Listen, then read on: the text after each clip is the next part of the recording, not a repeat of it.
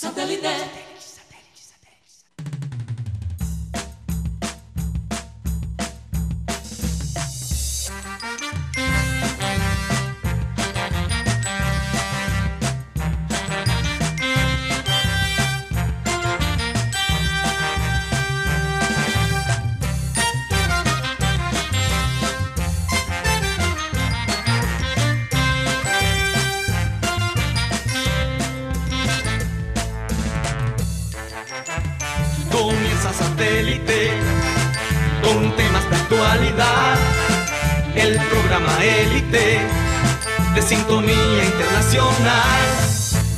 Conéctate a satélite, al aire está satélite.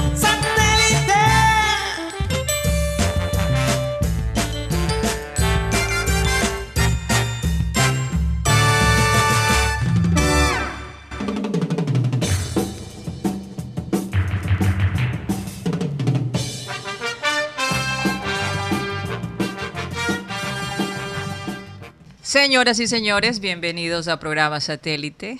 Felices de estar con ustedes el día de hoy. Y bueno, hoy es 26 de enero, increíble pero cierto, 26 de enero, una fecha muy interesante, ya hablaremos más adelante. Varias cosas ocurrieron hace un año, el día de hoy.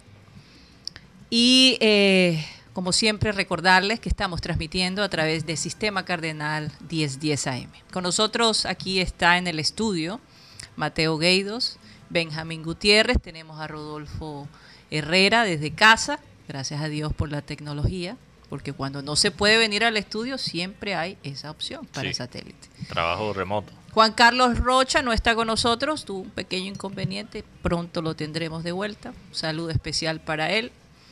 A Yeyito, como siempre, aquí acompañándonos. Él es como nuestro, nuestro guardaespaldas digital. Tenemos a la gente de producción, Benji Bula, Tox Camargo, Alan Lara y quien les habla, Karina González.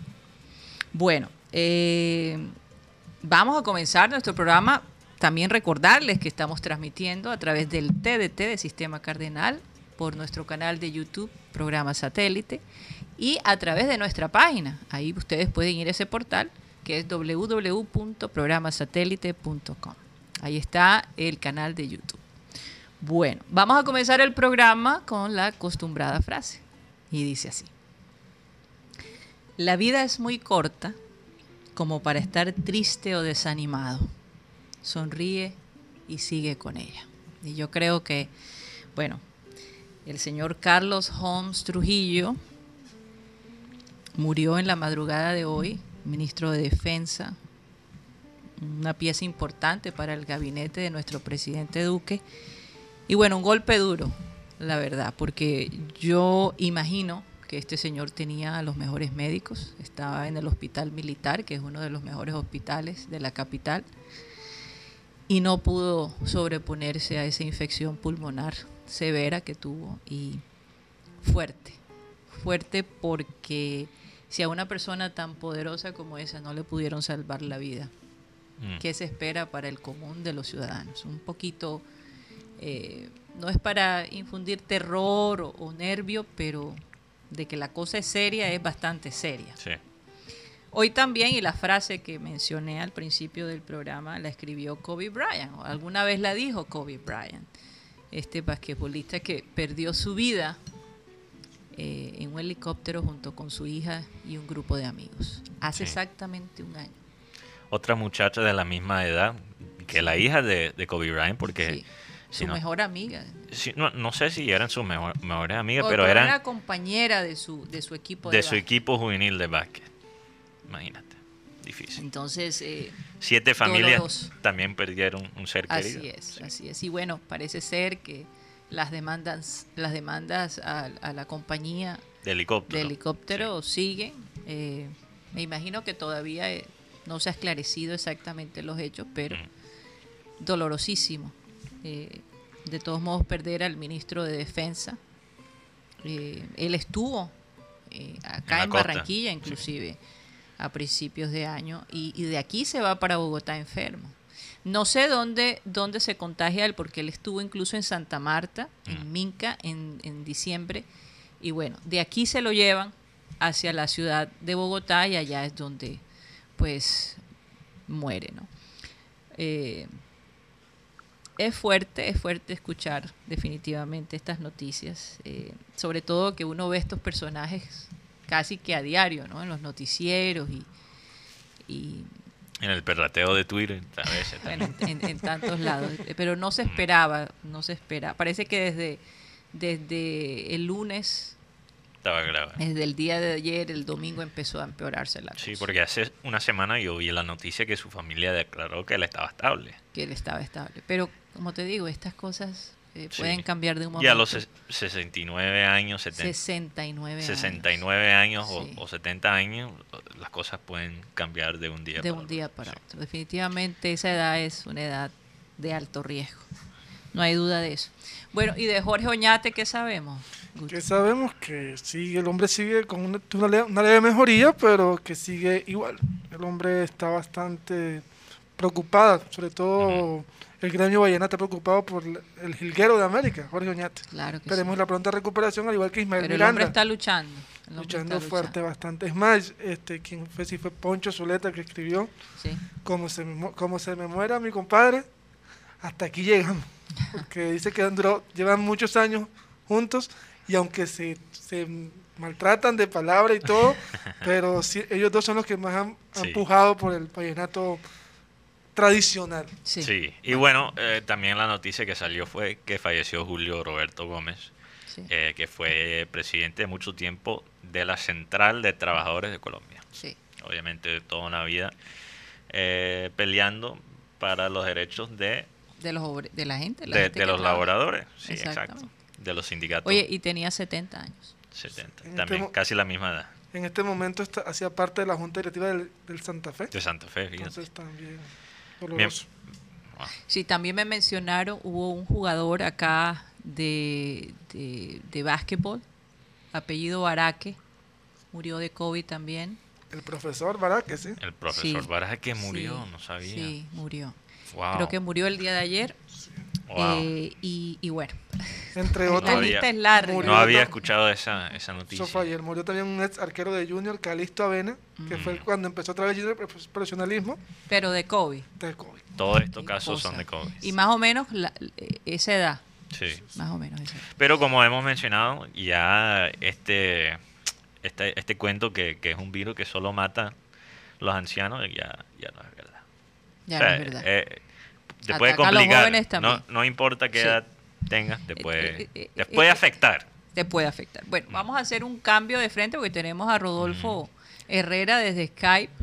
Está bastante callado, Rodolfo. Buenas tardes, Karina. Estoy escuchándolos atentamente, ¿no? Porque yo también hago parte de esa reflexión generalizada que hace el país sobre, sobre la pandemia y, la verdad que el, mensaje claro que está ahí, el mensaje expuesto por este, por este fallecimiento, es el hecho de que, de que los jóvenes que se siguen exponiendo, especialmente jóvenes, aunque encontramos a muchos adultos también, aún creyendo que están haciendo de las suyas, ¿cierto? Porque son más astutos, que son más avispados porque se cuelan en una COVID fiesta o se van a un lugar eh, oculto en el, que, en el que hacen fiestas o cualquier tipo de reunión y se sienten importantes y, que están burlando la autoridad, se sienten los sagaces, los agentes James Bond. Yo no sé, hay que tener un grado eh, de inmadurez, por no decir otra cosa, ¿no? Porque no quiero ofender a, las personas que entran en, esa, en ese comportamiento, en esa conducta. Pero es que eh, yo digo que los dedos de frente no están completos en una persona que subestima la gravedad de esta enfermedad. Es que tú lo decías claramente, Karina, cuando entraste. El hospital militar en Bogotá trabajó en torno con énfasis, con dedicación, con meticulosidad, con rigor, con toda la ciencia expuesta sobre el ministro de Defensa y no lo pudo salvar. No lo pudo salvar. Entonces, imagínese usted que no tiene ni para tomarse una, un Dolex, ¿cierto? O usted que no lo atienden en las GPS o en las IPS, sí. ¿es verdad? O no le dedican absolutamente nada. Le dicen, no, eh, hazte algo con, con hojitas de olivo, como le dicen algunos. ¿Cierto? O, Con la gota de... tal o cual cosa. E, ese tipo de, medicinas naturales o caseras que, bueno, ahí hay personas dicen que las que le sirven. Eh, eh, las goticas que recomendó Rodolfo, parece que Rodolfo no nos escucha. Sí, sí, sí. sí te las goticas que recomendó el presidente de Venezuela. Sí, Maduro. Maduro, ¿qué tal? Sí.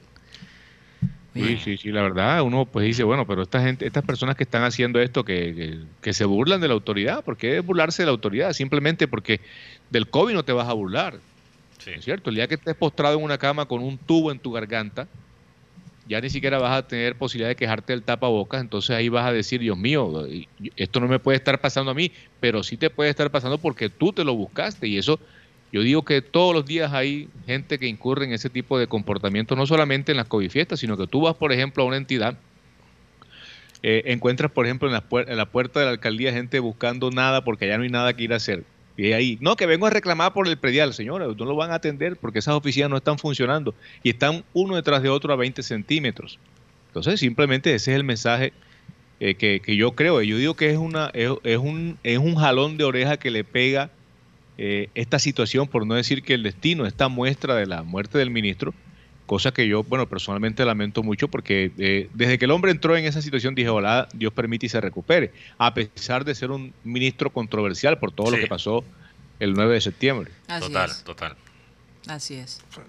Pero bueno, me imagino su familia, eh, un momento bastante fuerte, ¿no? Y el, para el presidente también, se le va, ah, como quien dice ahí, un la mano derecha. Una mano derecha, muy fuerte. Entonces, Oye, era un presidenciable, Karina. Total, total. Era, un presidenciable del centro democrático, yo lo había dicho claramente. O sea, estaba en vistas de, lanzar su candidatura presidencial. Sí. Fíjate. Oye, y por estos días, eh, Natalia París, la modelo, esta. Y DJ, ¿no? Ella aparentemente es DJ. DJ. De música eh, electrónica. Puso en sus redes una fiestecita con amigos aparentemente en un yate. y además de eso... Era un comercial. Era un comercial. Para una, unos servicios que ella está prestando de fiestas privadas en el mar. Interesante. Pero ella... Una COVID fiesta. Sugirió que la gente se tomara dióxido de cloro. Sí. De una manera irresponsable y la han criticado fuertemente. Sí. No sé hasta qué punto irá a repercutir en su en su carrera, pero, pero este tipo de manifestaciones irresponsables eh, para todos nosotros que de alguna manera eh, hemos perdido a una persona conocida o a un ser querido, es una falta de respeto, es una falta de consideración con el dolor ajeno. Burlarse de esa manera, Dios la proteja y ella no tenga que vivir una situación difícil, porque casi siempre las personas que se han burlado de esa manera bueno, no Pareciera que el virus las confronta. Ella recomendó este, recomendó. recomendó, perdón, recomendó esta medicina, eh, ¿cómo se dice? Dióxido. Dióxido de cloro. De cloro, no de carbón. Es. es totalmente peligroso para que una persona lo ingiera. o sea, que falta de. No, todas las organizaciones, eh, básicamente de salud, han dicho que no solo no ayuda, pero incluso te, te puede perjudicar. Te puede perjudicar, así es. Te puede afectar hasta el corazón. Total. Eso fue lo que recomendó Mr. Trump. Sí. Por ahí viene la misma Sí. Pero, ah, yo, yo, me imagino que él tomó bastante de eso para recuperarse. No, no, no creo, no creo.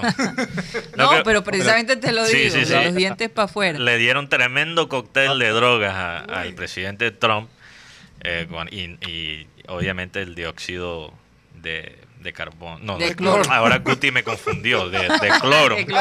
No era una de las cosas. Tú me confundiste. Oiga, cambiemos de tema porque el partido de ayer del Junior. Justo antes de eso, cuidado con, porque hay gente que está vendiendo esa droga a 400 mil pesos y están estafando a la gente. O sea, ten cuidado con eso. Ten cuidado con eso. O sea, eh, hay gente que prefiere prefiere confiar en las teorías conspiratorias que le lleguen por WhatsApp, pero confía en un man que vende una droga que no funciona en cuatro mil pesos. Pero. Así es. ¿Qué sentido tiene eso? Bueno, o sea, hay que, hay que usar la, cabeza y, no dejarse tampoco ser manipulado, porque en estos momentos de caos, caos hay gente que usa el miedo para hacer el negocio. No, total, total, total. Cuidado con eso. Así Si el presidente de Venezuela sale ofreciendo las goticas del doctor José Gregorio Hernández, ahí sí se acaba, de complicar todo, ¿no? Total, total. Bueno, ¿qué se puede esperar de este señor, no? Bueno, pero cambiando de tema. Sí, drásticamente. Drásticamente, porque la gente está esperando este momento eh, definitivamente el Junior ayer, aunque los primeros 30 minutos estuvo como dormido. Sí. De los cuales de ahí sale un, el primer gol del Once Caldas.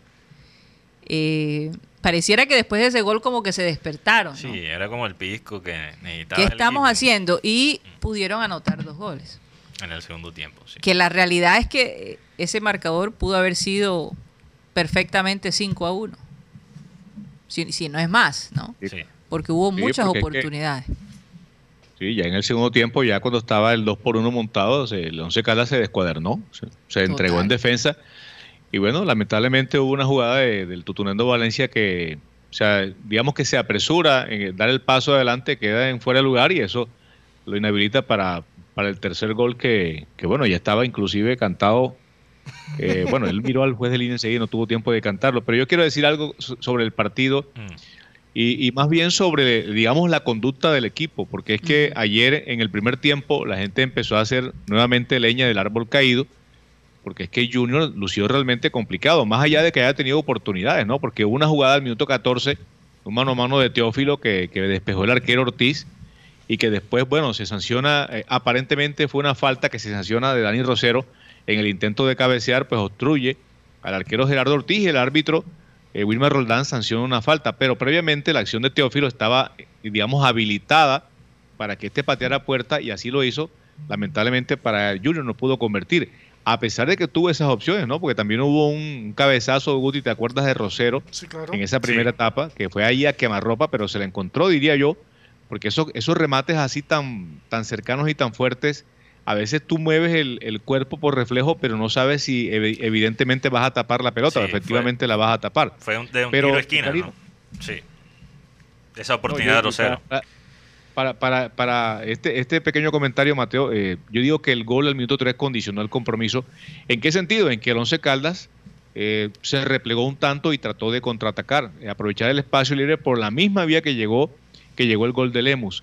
y digamos que el trabajo que de pronto pudo haber hecho el Caldas en fase ofensiva estuvo un tanto amarrado porque Sebastián Hernández era el eje de ese equipo. Y la verdad es que uno cuando ve a jugadores como Sebastián Hernández en otros en otros elencos se pregunta, bueno, pero este por qué eh, luce tanto en un equipo como el Once Caldas y Junior difícilmente lo veía ser protagonista.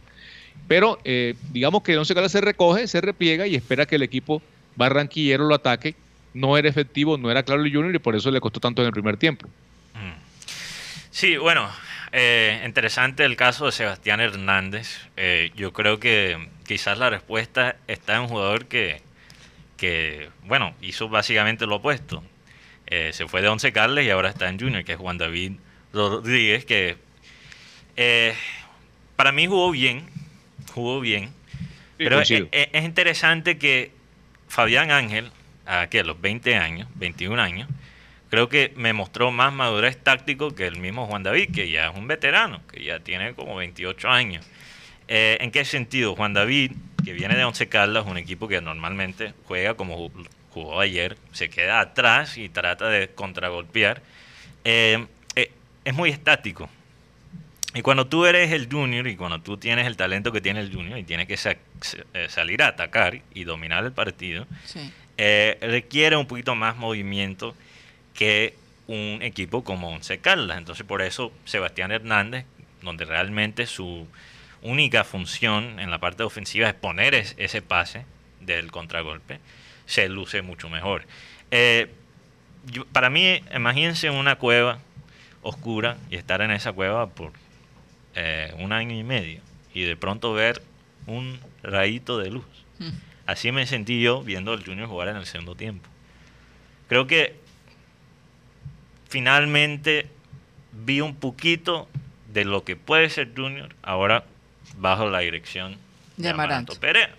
O sea, no es suficiente para calmar eh, algunas críticas y, algunas dudas que la gente tiene sobre él, eh, algunas merecidas, algunas exageradas. Pero, pero se vio algo muy, muy bueno y, me sentí, o sea, hace rato que no siento como un... Se sintió el equipo como con fuerza. Con fuerza y, es chistoso porque... Y como conectados entre ellos. Una de las cosas que yo sentí en ese primer tiempo, y yo dije, oye, eh, me, frustró la serenidad del equipo. Sí. la pasividad. La pasividad. Y es chistoso porque al final termina mirando esa, esa serenidad. Porque a veces cuando los equipos votan las oportunidades, las oportunidades como hizo el Junior, las dos de Teo, eh, también la, la, oportunidad de Zambuesa, eh, Borja también tuvo una oportunidad. Eh, a veces los, equipos se desesperan porque sienten la presión, también quizás el, técnico se desespera, hace un cambio que, no debe hacer, pero el equipo se mantuvo calmado y, y, encontró el resultado y al, fin y al cabo eso es lo más importante. Pero tenemos un problema que es que regalamos muchas veces los primeros 30 minutos. Y yo creo que eso va más allá que, que la estrategia o la táctica. Eso es, para mí, un, hay un hueco de personalidad en el equipo. No hay un jugador que, que cuando nota que el equipo está desenfocado o que está de baja energía, que levante el equipo.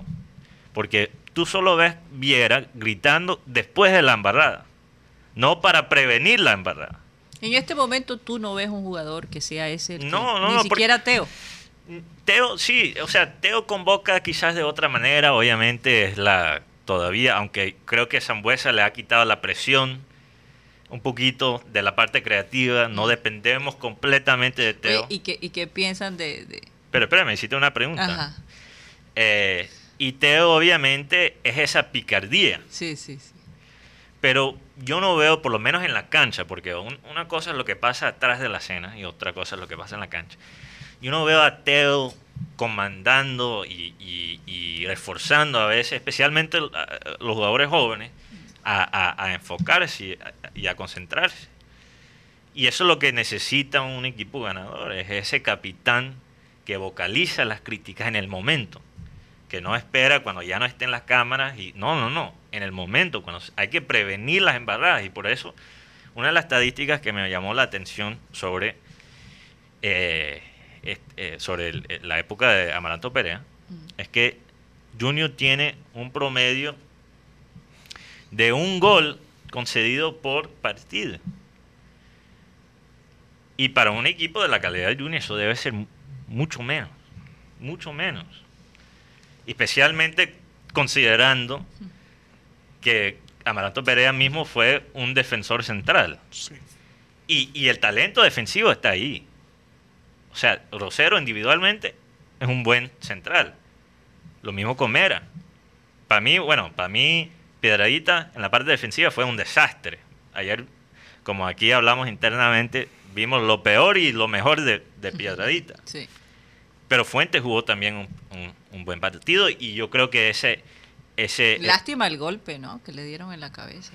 Ah, no, eso fue, Ángel. Ah, fue, Ángel. Fue Ángel. Sí, sí, sí. óyeme, este, yo pensé que el hombre iba a salir. Entonces, bueno, eh, eh, yo creo que para mí es una, una cosa de, de, concentración. Sí. Una cosa mental. Y, y bueno. sí, de hecho, de hecho, cuando el equipo sale para el complemento es otro equipo. O sea, lució cambiado, la actitud fue distinta. Sí. Digamos, yo digo que el gran lunar de Teo, como ese, como ese factor desencadenante de, buenas gestiones ofensivas, estuvo en que eh, fue muy impreciso en la entrega. O sea, entregó cualquier, eh, cualquier cantidad de pelotas divididas o mal puestas y eso pues facilitaba la labor de marca de Once Caldas. Cuando Teo, cuando Teo por fin encuentra más espacios, porque es que hay también una metamorfosis en el Once Caldas el Once Caldas, sabiéndose ganador, ¿cierto? Eh, trata también de adelantar un poco las líneas, jugar más en el medio campo, no dejar que Junior lo arrinconara tanto, porque el Once Caldas le entregó en la primera etapa el balón al Junior. Eh, no hizo gran cosa con el balón porque sí, tuvo oportunidades, pero no las concretó. Entonces el Once Caldas también lució un tanto, eh, yo no voy a decir que relajado, pero sí perdió un poco las marcas en la zona posterior. Y eso le permitió a Teófilo y también le permitió a Piedraíta proyectarse más eh, por el sector derecho. De hecho, el, pase, la asistencia para el gol de Borja viene precisamente de Piedraíta, lo que hablábamos ayer, las dos caras de Piedraíta. Pero en el segundo tiempo Teófilo se sintonizó con ese jugador del que hablamos. Porque es que yo creo que si un jugador al que hay que seguir en el Junior es Teófilo. Si Teófilo está apagado, está errático, es impreciso con la pelota, eh, hace una de más o de pronto no se compromete, el equipo lo va a sentir. ¿Por qué? todos sabemos que en una u otra medida el equipo es dependiente de Teófilo Gutiérrez.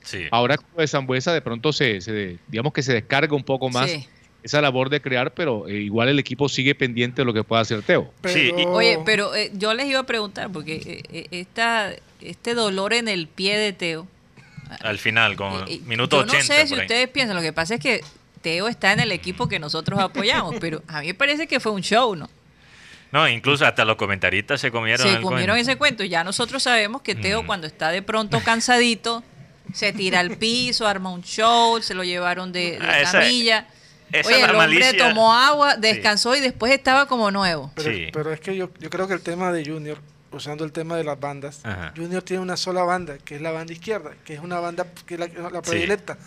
Con Zambuesa llegando por la derecha, Se, está, se está esperando que, Marlon o, Biafara sean esa segunda banda, se hace esa segunda pistola que decía Abel González, los dos cañones acá, de la banda. para que Teo y Borja lleguen al área y definan. Pero, pero como digo, la clave es porque, como bien dice Rodolfo, o sea, Teo a veces también tiene sus momentos bajos y, y, se nota en el equipo. Pero una de las cosas que puede mitigar eso, eh, cuando se nota que Teo quizás está un poquito eh, no sé cuál sería la palabra, un poquito, no, no, solo cansado, pero perdido. sí, un poquito perdido. Teo nunca se pierde, pero cuando no está conectando con el equipo. Eh, mira la diferencia que hizo Fabián Ángel en la, por la banda izquierda, que para mí fue la banda en ese partido, la banda más eficaz. Eh, la diferencia que hace cuando Fabián Ángel sube a, a juntarse a esa banda lo que no hace Juan David. Teniendo un jugador al lado de él, como Fabián, que es muy bueno, quedándose atrás también marcando. Entonces Juan David tiene que darse cuenta, y esto es un, es un proceso de adaptación de ir a Once Caldas Junior, que, que él se tiene que juntar a Zambuesa y Biafra, porque prefiero Biafra por esa banda que Piedradita, eh, para que Teo, que Teo también está de ese lado, aunque Teo a veces va a, al lado izquierdo, eh, para, para que Teo siente que él tenga a alguien atrás de él. Porque si no, es mucha presión sobre Teo. Y el tema de Borja es que Borja, Borja se está moviendo mucho. O sea, Borja tiene, tiene que venir a buscar el balón muchas veces, cuando sabemos que la oficina de Borja, como un periodista dijo el día sábado, es el área. La que, le llegaron dos, una que marcó y una que erró con la cabeza. Oye, y Fabián Ángel destacado como jugador del partido. Jugador del partido. ¿Cuántos años tiene Fabián? Para mí el del partido fue Inestrosa. Y yo creo que le robaron. Inestrosa jugó un partidazo. Vamos, Mateo, diga algo. Un partidazo. Y yo que he criticado a Inestrosa, eh, no por falta o sea, ¿ustedes piensan que debió ser Inestrosa? Para mí sí, porque es que resuelve el partido. Ahora, eh, mm. digamos que eh, en esto se estilan dos aspectos. lo que llaman los gringos el MVP, el MVP, el jugador más valioso del partido. Y el jugador que ha tenido un rendimiento parejo destacado. Inclusive, a, mí se me antojaba pensar en el, primer tiempo, salvo la pelota de gol, porque es que se ve involucrado en esa acción en la cual eh, le han hecho varios goles de forma similar. Bueno, el pasado fue Adita, ¿no? Un cierre equivocado. Pero el cierre entre, entre Piedraíta y Dani Rosero no fue no fue el, digamos, el que los, el ABC del fútbol manda, por eso queda contrapié la defensa. Pero aparte de eso, eh, Dani Rosero, al igual que contra Medellín, fue un hombre que fue a buscar el gol, fue, inclusive lo tuvo ahí cerquita, eh, solo que el arquero, pues, eh, Ortiz se lo, se lo sacó de la raya.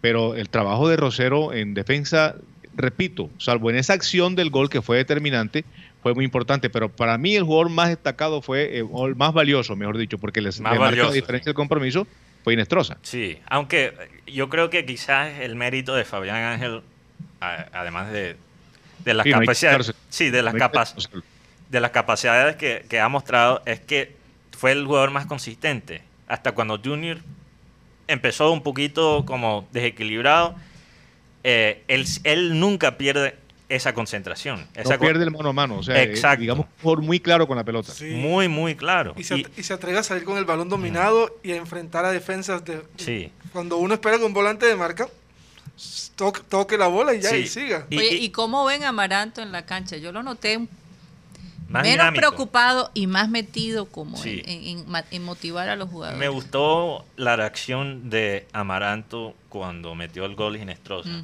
Que Ginestrosa se tira al piso. Creo que para él fue un alivio. Sí, claro. Se notó esa alegría porque Ginestrosa, como hemos hablado, o sea, no hay duda del talento de Ginestrosa. Es, a veces su consistencia. Y creo que eh, eh, vi a Amaranto básicamente aplaudiéndole a, O sea, sigue así. Hay que, y, eso es lo que más me ha gustado de Amaranto Perea. Es que hay ciertos jugadores que estaban bajo de confianza y se nota que eh, se han podido como eh, descubrir de nuevo. Reinventar. Reinventar, como Cariaco. La palabra reinventar. Reinventarse completamente. Cariaco, lastimosamente que está fuera por lesión ahora mismo. Didier Moreno. Didier Moreno. jugadores que se han reinventado. Y Enestrosa tiene el talento para ser un, un jugador muy, muy importante en esta campaña. Oye, y de todos modos, pues noté en el equipo ese, esa, ese toque espiritual, ¿no? Sí, eh, por cada cosa que celebraban, agradecían a Dios, oraban, se arrodillaban. Y dije, bueno, de repente se veía bastante, pero de nuevo, como ya lo hemos hablado antes, eh, no es fácil estar en el campo y en medio de una pandemia. Desde el aspecto psicológico, yo creo que ellos han encontrado cierta sanidad en estimular la fe y la confianza que un ser altísimo está con ellos y los está dirigiendo. Bueno, ¿por qué no vamos a un corte comercial y ya regresamos?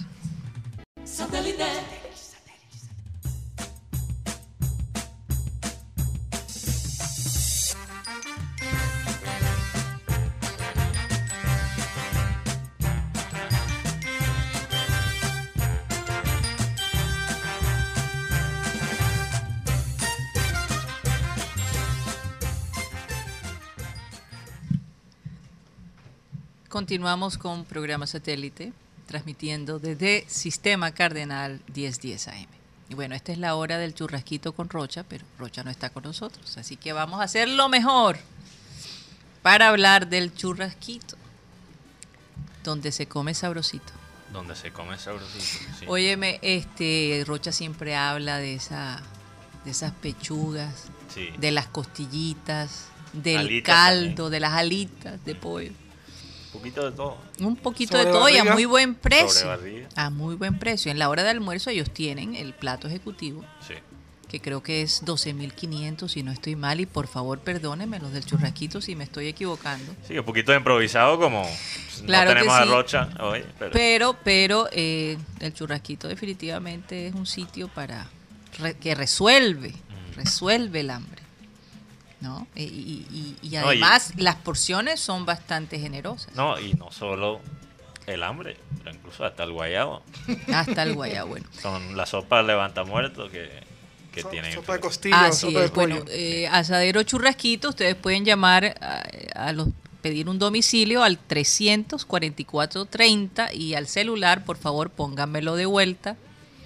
Es el 302 Vamos a ver si producción me pone el teléfono.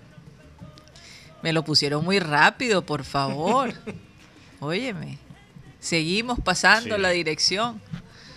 Olaya, en la calle 69, el local número 32. Está el domicilio, sería 302-263-4810. También lo pueden hacer a través de la aplicación de Rappi. Asadero Churrasquito.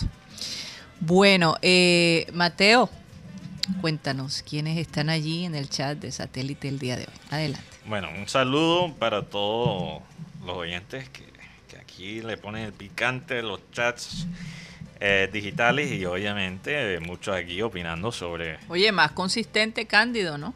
Sí, sí. Pero no hay que darle tanta importancia. se va a volver un personaje, ¿no? Bueno, tú lo estás convirtiendo en un personaje porque siempre lo mencionas. así, es, así es. Si me dejas aquí terminar la lista. Sí, eh, adelante. Un saludo para Rebeca de la Osa, Jesús Puerta, Cristóbal Rivera, Álvaro Vélez, Yolanda Mengual. También un saludo a Milton Zambrano. Eh, aquí dice dos razones para estar feliz. El triunfo y primer lugar de Junior y el cumpleaños de mi querida tierra, Sabana Larga, Atlántico. Hombre, 277 años de su fundación. Saludos, señores. Bueno, hay varios oyentes que nos escuchan desde Sabana Larga. Un saludo para... Para la gente de Sabana Larga, ¿verdad que sí? Eh, Mucha gente inteligente ahí en eso. Sale de, de Sabana Larga. Este eh, Pedro... Pedro Luis. Pedro Luis, ¿cuál es su apellido? De la Torre. De la Torre. De la Torre. Que Doctor en Harvard. Químico. Imagínate, un químico. Eh, también un saludo, para él. Un saludo para Enrique Martínez, Iri González, eh, Catalina Noguera, Laura Noguera. También Miley Charris, que dice, me puse al día con el programa del viernes. Espero que les haya gustado el vino en rosé, ese vino que Total. Los dos vinos que nos dejaste, Maelis, uno A. Increíble. Aquí lo disfrutamos al aire en el Clean Clean Digital del viernes pasado. También un saludo a Frank Rivera, Luis, Luis Rodríguez, Víctor Roa, eh, Alcira Niebles, también Luis Caballero, que dice saludos y bendiciones para todos desde Acarigua, en sintonía. Un abrazo para ella, yo conozco muy bien a Karina. No, es, un hombre, Luis Caballero. Ah, es Luis. Sí, también. El Estado eh, portuguesa. Sí, dice refrescante ese triunfo del Junior por fuera.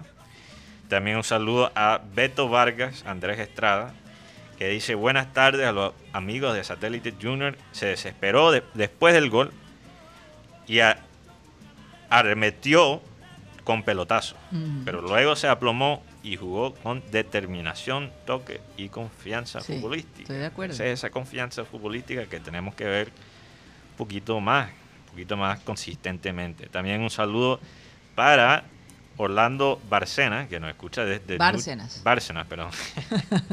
a veces los, apellidos me atropellan. Eh, que nos saluda desde New Jersey, Estados Unidos. Y también Virgilio Martínez, un saludo para todos esos oyentes y bueno, los oyentes que también apenas ahora nos están sintonizando por eh, YouTube, nuestro canal de YouTube, programa satélite, y también estamos por la aplicación de radio digital TuneIn, donde estamos como Radio Caribe Sano. Un saludo también para los oyentes que nos escuchan en la noche, que, que ven este... Los oyentes del futuro. Sí, del futuro. No solo del futuro porque están conectados a la tecnología, pero también porque nos escuchan en deferido. Entonces, un saludo a través del tiempo a eso. Oye, Mateo, yo pensando, imagínate eh, alguien leyendo los, los apellidos mm. gringos. No es fácil. Bueno, depende. Eh, muchos de ellos se escriben de una manera y se pronuncian de otra. Entonces, lo que tú estás haciendo, no te sientas mal, sino no, no, no me siento mal. Incluso eh, que no pronuncie bien Bárcenas, porque... Mira, yo, yo creo que incluso a la gente quizás le guste, porque dice, ah, mira ese gringo, atropella ahí en los nombres. Hay gente que le gusta ver los, los gringos perder. Sí, sí. Da risa. y no los culpo, es que los gringos son prepotentes. Bastante, bastante. No lo culpo, no lo culpo. Estoy totalmente de acuerdo. Pero yo me siento más barranquero que gringo. Así es, siempre lo has dicho. Sí. Desde niño. bueno, eh, vamos a. Tenemos a Joan Nieto. Hay un par de, cositas que, le queremos preguntar a Joan. Joan, ¿cómo estás? Bienvenido a Satélite. Muy buenas tardes para todos. ¿Cómo se encuentran? Nosotros bien, gracias a Dios, de salud, que es lo que más uno necesita en este momento, ¿no? Sí. Estar saludable. Lo que más perseguimos hoy en día. Y salud mental también. Y mental también. Sí. Oye, por ahí vi, un video de Joan con un oyente de nosotros, eh, Ernesto el Bambino Martínez. Y allí Ernesto le estaba mostrando a Joan su, su gorra de satélite. Mm. Y Joan me puso las quejas. Wow. Pero quiero, ¿Cómo es posible que Joan no tiene? Sí, pero quiero aclarar que Ernesto lo ganó sí. en una rifa. Eso es verdad. Pero Joan con todos sus aportes, también se merece una gorra. Es que tenemos que, eh, eh, eh, hacer nuevas nuevas gorras. Vamos a, vamos a hacerlo. Vamos a hacerlo. Hay que hacer una nueva tanda. Acompañado de los dominó que Alfredo. Sí, hay que ir a Santo Tomás para Hay que ir. Estamos planeando ir este fin de semana. Vamos. Listo. sería mi primera vez. Tu primera vez. Sí. Como nunca llegué después de la Dice Alfredo, porque yo le decía, a mí me gustaría hacer un programa y hablándolo acá con los compañeros desde Santo Tomás. Sería increíble. Eh, dice que es una lástima que él no esté allí para colaborarnos y de pronto coordinar la cosa, pero bueno, eh, es, algo que hemos querido hacer de los distintos municipios de acá, eh, del Atlántico, y, eso quedó en el tintero, pero está allí. En cualquier momento lo desarrollamos. Hay la intención. Joan, eh, dos jugadores del Junior cumplen el día de hoy. ¿Quiénes son ellos? Correcto, bueno, antes que nada un saludo para mi, mi compañero de trabajo Ernesto, somos compañeros de trabajo, analizo usted. Uy, qué peligro. Ah, fíjate. El dúo dinámico. sí, señor, un saludo para él. No, pues, como te comento, Cari, hoy es un día rojiblanco porque tenemos dos integrantes de nuestra historia que están de cumpleaños hoy. El primero de ellos es Edgardo el Patón Bausa, el recordado defensor goleador de la historia rojiblanca. Y el segundo es otro goleador, el goleador actual del campeonato, bueno, el campeonato inmediatamente anterior, Miguel Ángel Borja. Fíjate. Oye, háblanos un poco de Bausa, yo me acuerdo. ¿Por qué le decían el patón Bausa? Bueno, este, no podemos eh, eh, negar un pequeño detalle, Karina, y es que a Edgardo le pusieron ese apodo porque calzaba 47 para niños. Ay, caramba. Y incluso hay una anécdota de él cuando llegó a Barranquilla, eh, no encontraron guayos para él eh, a su llegada junior y un colega conocía a un muchacho zapatero de profesión eh, por acá por los lados de San Isidro, si no estoy mal, y fue quien le fabricó sus primeros guayos en Barranquilla y con los cuales marcó sus primeros goles. Qué locura. Y, yo, yo me imaginaba que era por eso, pero pudiera haber sido también porque le pegaba fuerte a la bola o pero bueno, imagínate, talla 47. ¿Cuánto medía el patón Bausa? El patón Bausa, no te tengo la medida exacta ahora mismo, pero era una altura aproximadamente de unos 1,80 y pico, casi 1,90. Eh, una talla de defensa, pero abismal totalmente. Yo recuerdo, Marina, que cuando llegó, cuando llegó Bausa a Barranquilla, eh, Edgar Perea lo, creo, bueno, sin mal no recuerdo, porque bueno, era un jugador muy joven en esa época, creo que Garperea es el que lo bautiza como el patón. Porque cuando, cuando se supo que calzaba 47 y que no se le conseguían zapatos, y bueno, el hombre actúa. Y Bausa era un, defensa central de, una condición técnica eh, admirable, pero también era muy fuerte, obviamente. Y entonces, y también uh. marcaba goles. Un 89 El patón Bausa, caballero. Y quedó el patón y Argentina le siguieron diciendo el patón. Fíjate. No, y yo recuerdo que él físicamente era un tipo bastante atractivo. Eh, argentino. Claro, bueno, si tú lo dices. Bueno, yo era una niña cuando él vino, pero recuerdo que las mujeres les, les parecía. No, me imagino que en esa época los argentinos llegaban y hacían. Hacían feria, aquí. Hacían feria. Me imagino que sí. Y siguen haciendo, si los morochitos son y hacen, hacen fiesta que se deja para No, y no solo con las mujeres, con, con, los periodistas también, porque hay gente que escucha el acento argentino y se derrite. Se derrite. Hay periodistas nacionales que hacen eso. ¿Cómo Oye, oye, Joan. Eh, están, buscando, están buscándolos para que trabajen en los canales nacionales de deporte. Sí, por allá hay unos. no, pero, o sea, eh, entiendo que, que hay, primeramente, hay una historia ahí con ese país en el fútbol que ha marcado tanto, no solo aquí en, nuestro continente, pero en todo el mundo. Ah, y, hay algo romántico de ese asiento argentina, de argentino, perdón, que, inspira confianza. Pero, Joan, yo también quería tocar este tema de eh, que, lo mencioné hace poquito, creo que fue la semana pasada o, o, ayer, no recuerdo. Ahora todos los días son iguales por la pandemia. Eh, pero este tema de las camisetas que se vendieron eh, en diciembre, para época de Navidades, que me imagino que muchos junioristas lo compraron, eh, porque, o sea, estaban en un buen precio y no hay nada más chévere que, yo creo que recordar esos títulos que, le han dado gloria al equipo. Entonces, explícanos más en, detalle esa situación, esos errores que se cometieron con la camisa y bueno, cómo ha reaccionado la tienda y la organización desde que tú y, y, otros, ¿verdad? Tus compañeros, tus amigos, eh, después que ustedes compartieron esa historia por las redes sociales. Bueno, Mateo, unas buenas tardes para ti. Pues eh, someramente te comento cuál es el caso. Resulta y pasa que finalizado el campeonato inmediatamente anterior, eh, Junior, por medio de su departamento de mercadeo y obviamente la, tienda virtual, eh, decidió sacar eh, una caja que era la caja retro, como le llaman ellos. Una excelente idea, me parece a mí, de hecho. en la que traía eh, algunos artículos como réplicas de las camisetas eh, campeonas de todos nuestros títulos. Eh, creo que incluso trae también por ahí este, un tema para un asador, unas gorras y otro tipo de cosas así.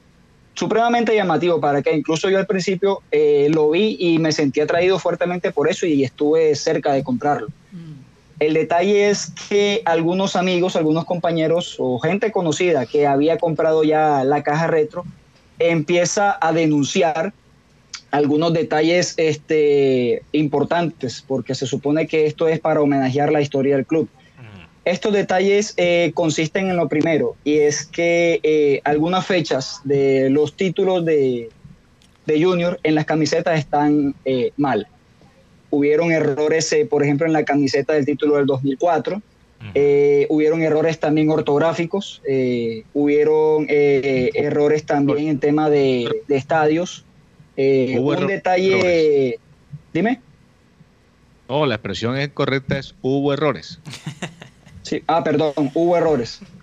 Bueno, entonces, volviendo al tema, eh, también hubo, errores como por ejemplo que las, los escudos de dichas camisetas mm. eh, ya venían con una estrella de más. Es decir, por ejemplo, la camiseta amarilla del 2004 que originalmente traía cuatro estrellas ya venía con la quinta.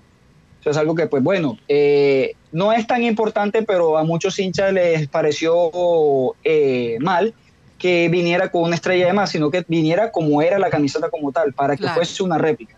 Sí. El detalle es que cuando empiezan a denunciarse este tipo de errores, eh, la tienda por, medio de sus redes sociales este, argumentó que habían otros detalles que le daban valor a la camiseta y con los cuales pues entendimos muchos que pretendían tapar los errores que ya se habían cometido. A mí me contestaron un mensaje que les dejé de hecho me contestaron que se corrigieron esos errores, que le estaban respondiendo a todo el mundo por esos errores mm. y que por favor no lo señalaran, que no lo señalaran sin antes saber eh, qué era lo que estaba pasando. callados, no hagan mucha pues, bueno,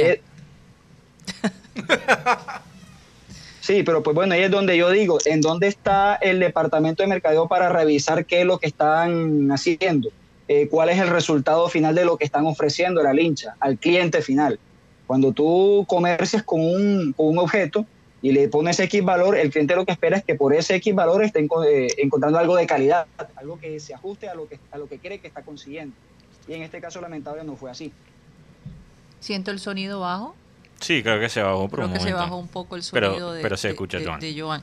Pero es que eso es lo que pasa a veces aquí en la ciudad de Barranquilla, que la gente tiene temor de, de criticar. Hombre, no, no, no cojas, no cojas lucha, no critiques, por lo menos sacaron las, las camisetas. ¿Qué, más, ¿Qué más quiere? Eso. ¿Qué más quiere? Céntrate en eso, no critiques, este, eh, eh, y, no puede ser, no puede ser así. Ya, ya estamos en una era digital donde todo se ve, donde todo se sabe, por favor. No hagas mucha bulla porque entonces vas a molestar a los demás y se va a armar un, un lío alrededor. No, hombre, las cosas hay que decirlas. Si no les gusta, pues ni modo.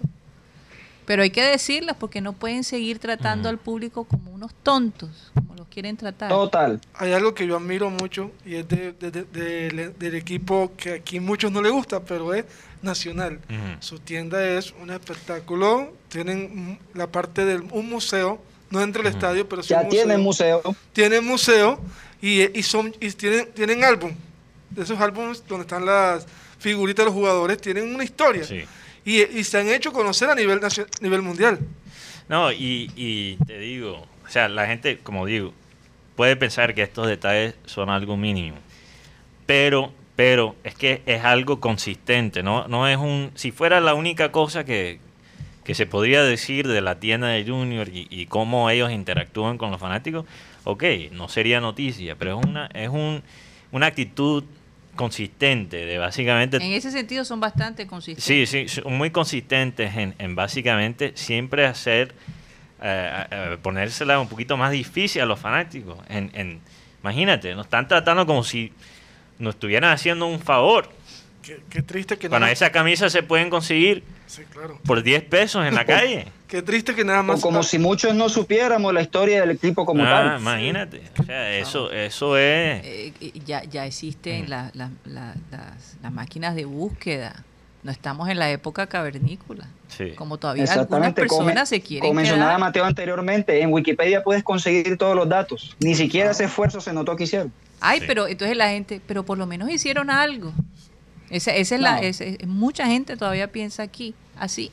Hay mucha gente que ya salió de ese formato, pero hay un, grupo de personas que, que todavía piensan así y contra Esa actitud conformista, disculpa Cari, esa actitud conformista es la que no ha permitido que no evolucionemos ni como sociedad, ni en el fútbol, ni como club. Sí, total. ¿Qué ibas a decir, Rodolfo? La, palabra que cabe ahí es mediocridad. Mediocridad que no, que no significa otra cosa que estás en una medianía, o sea que todo lo haces a medias. No lo haces, no lo haces excelente, que es la idea. Yo, yo estoy de acuerdo en que ese tipo de propuestas tienen que ser excelsas. Eso no admite, no admite errores de ese tipo. O sea, eh, desdice mucho de la persona que, que al fin de cuentas es el que lleva o ejecuta todo el, todo el proceso o el proyecto. Pero eh, sí, la idea es muy buena, pero no, no la embarres, porque es que ese tipo de detalles es como cuando tú envías una carta solicitando cualquier tipo de cosa, eh, cualquier necesidad que tengas y cometes errores ortográficos. El que le dice, no, esta, esta carta no me sirve. Es como inclusive cuando tú lees eh, los mensajes, ya sea de WhatsApp o de Twitter o en Facebook, que tú encuentras errores ortográficos y dices, esta persona que me está hablando, me está escribiendo aquí, no es una persona educada, no, no tiene el suficiente conocimiento, por lo menos del idioma, para escribir correctamente. Ahora que se deja para ese tipo de propuestas que son de, mercadotecnia. No, por favor. No, y que representan un club yo que es conocido a nivel internacional. Si, muchos lo, lo compartirán. Pero mi punto de vista es que la historia es sagrada. Y si tú vas a homenajear una historia, tiene que ser de manera excelsa, como lo acaba de decir el señor Rodolfo como cuando tú vas a mandarle una carta a la novia, se la manda llena de horrores ortográficos, ¿qué te va a decir tu novia? Ve a estudiar. Y si, tú, y, si tú no lo puedes escribir, y si tú no lo puedes escribir, contrata a alguien que te la escriba bien. Y, eso, y, es lo mismo con el Junior. ya, ya, en los computadores, en ciertos sitios donde Word. Pues, tiene el autocorrector, por Dios. Sí. No, pero bueno. Hay ya muchas herramientas, eh, realmente. O si, no, o si no paga por la carta. Sí. Ah, ahora, en, el tema de, del idioma y lo que es correcto y lo que no es incorrecto, eso, eh, el idioma, el, lenguaje humano es algo que, fluye, no es algo estático. Incluso muchas palabras que usamos en español y muchos otros idiomas, antes originalmente eran errores y se convirtieron en lo que es ahora. Esa es otra cosa, Mateo. Correcto. Es que es que el tema con, con lo escrito es que, lo escrito permanece. O sea, no, es, la palabra que se llevó el viento o que tú grabaste un, o, expresaste, por ejemplo, en estos micrófonos, cuando tú te equivocas, eso no queda registrado. Pero lo que está impreso, eso perdura. Todavía más importante. ¿Cuántos años? Si es un elemento de colección. y más si tu idioma es el español, ¿no? Pero si tu idioma no es el español y tú manejas varios idiomas. Sí, por ejemplo, a mí no me van a contratar a escribir ahí. Ahora, yo te digo, los datos el costeño piensa que eh. los, los, barranquilleros específicamente son los únicos que tienen sabrosura. Que nada se compara a la sabrosura de los barranquilleros. Sí, bueno, sí, otro, otro tema. Y son estilos diferentes. Son estilos diferentes. Uno no es mejor que el otro.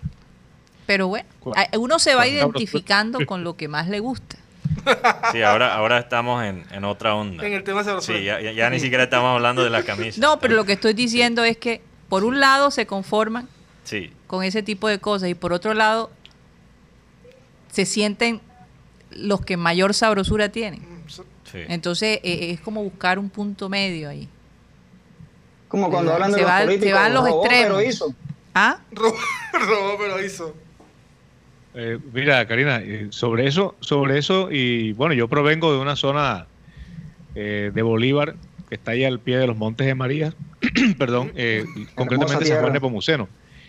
Y, fíjate que cuando yo llegué aquí a la ciudad, ah, yo me chicopalaba, y no un poco, me chicopalaba bastante, porque los pelados de aquí de Barranquilla me decían que yo era corroncho. Y te voy, les voy a enviar un, audio, mejor dicho, es un video de Juan Gosaín, yo no sé si lo compartí en el grupo, donde Juan Gosaín dice que, que las expresiones que tú escuchas coloquialmente en las, en las sabanas de Bolívar, de Sucre, toda esa zona de los Montes de María, en la zona de Córdoba, son expresiones de un, de un español muy auténtico. Porque, eh, por ejemplo, en San Juan se dice, cuando tú quieres que alguien mire algo, le dicen, aguaita, aguaita ve. Y ese agüita es calificado como una expresión corroncha. Eh, ¿Qué te pasa, corroncho? Mira lo que estás diciendo. y Juan Gosaín dice que en el español, en el castizo original, en el español original de hace muchos siglos, aguaita era mirar, mirar con sigilo, mirar de reojo. Mm. Y entonces esa fue una palabra que acá sembraron los españoles originalmente. No es capricho ni corronchada de la gente de, las, de los Montes de María ni de esa región. ¿Cierto? Y, yo me sorprendía también eh, porque en mi pueblo, en el pueblo en que yo nací, la gente no te decía sobre de cartas, te decía envelope.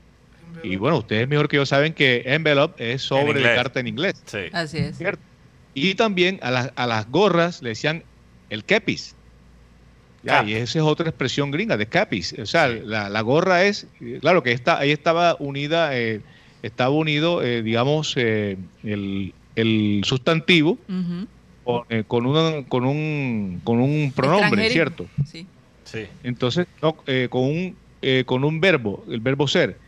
Entonces, eh, digamos que eh, digamos, eh, no hay que llevar tan, tan al extremo ese de eso de la, del corronchismo o de la falta de cultura idiomática, porque sí, muchas personas son mal habladas porque simplemente no fueron a, no fueron a un lugar donde les pudieran enseñar o no son lo suficientemente autodidactas. Pero acá no hay que ser tan laxos porque acá se trata de generar una muy buena impresión. Yo creo que cuando ustedes compran un libro, una revista y encuentran errores ortográficos y sí, pero qué clase de porquería compré yo. claro, porque también se presume, se presume que esa revista pasó por varias varias, varias manos, sí. varias manos y, varias rondas de editaje. Sí. Entonces cuando encuentras eso, eso va filtros. Sí, exacto. Pero errores pasan, errores pasan y ha pasado en, en, en, empresas grandes también. Sí. No se te puede, o sea, se puede escapar. Pero te voy a decir algo, sí se ve más y más incluso en, en, periódicos tesos, no solo en Colombia, pero he visto también en los Estados Unidos, en Europa, donde hay errores muy, eh, muy básicos, que, falta una palabra o que una palabra está mal escrita y, lastimosamente eso, eso es un síntoma de una cultura que le da menos y menos importancia a, los, detalles. No solo a los detalles, a lo que está escrito. Mm. Sobre todo en la puntuación. Sí, entonces eh, esa es la realidad del Internet, el Internet que tiene audio, que tiene video, que tiene incluso ahora pronto la realidad virtual. Entra. todo eso entra y, le, quita un poquito la importancia de, la palabra escrita. Que en todo caso, pienso que es una lástima. A veces nosotros los barranquilleros nos sorprendemos de cómo la gente del interior nos interpreta, por ejemplo, en las novelas. Eh, la manera ah. como hablan, todas las expresiones. Yo decía, esto no puede ser. Eh, no somos nosotros. Y, yo vivía en los Estados Unidos y me había desconectado un poco eh, porque venía con, con cierta frecuencia, pero no vivía aquí tiempo completo como lo vivo ahora. Y me doy cuenta que muchas de las palabras que se usaban en esas telenovelas se usan aquí. Y gente que se supone está preparada. Así que no es solo la gente que no ha educado. He visto eso en, niveles altos y en niveles medios también. sí, da más rabia cuando ves a alguien saliendo de un Mercedes-Benz y hablando unas porquerías que ni siquiera se escuchan en la calle. Pero bueno, eso, eso, eso es parte, eso es parte de nuestra cultura y así hay que aceptarlo. Vamos a despedirnos del Sistema Cardenal porque el tiempo se nos acabó aquí y recuerden que nos pueden seguir de manera digital en nuestro canal de YouTube, Programa Satélite. Muchísimas gracias. Recuerden que estamos de lunes a viernes de 1 y 30 a 2 y 30 de la tarde. Nos vemos mañana.